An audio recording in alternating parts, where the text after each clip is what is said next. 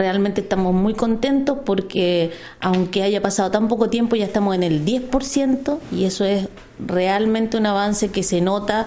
que se nota en lo físico, a los que han podido ir a ver la obra, ya se ven las bases, ya se ven los espacios físicos, se puede dimensionar lo importante y lo grande del proyecto. Y por otro lado, muy contentos porque estamos trabajando muy bien con la unidad puesta en marcha, tenemos reuniones ya con distintos referentes de nuestro equipo, son parte nuestra, están en nuestro espacio físico, inclusive, así que es como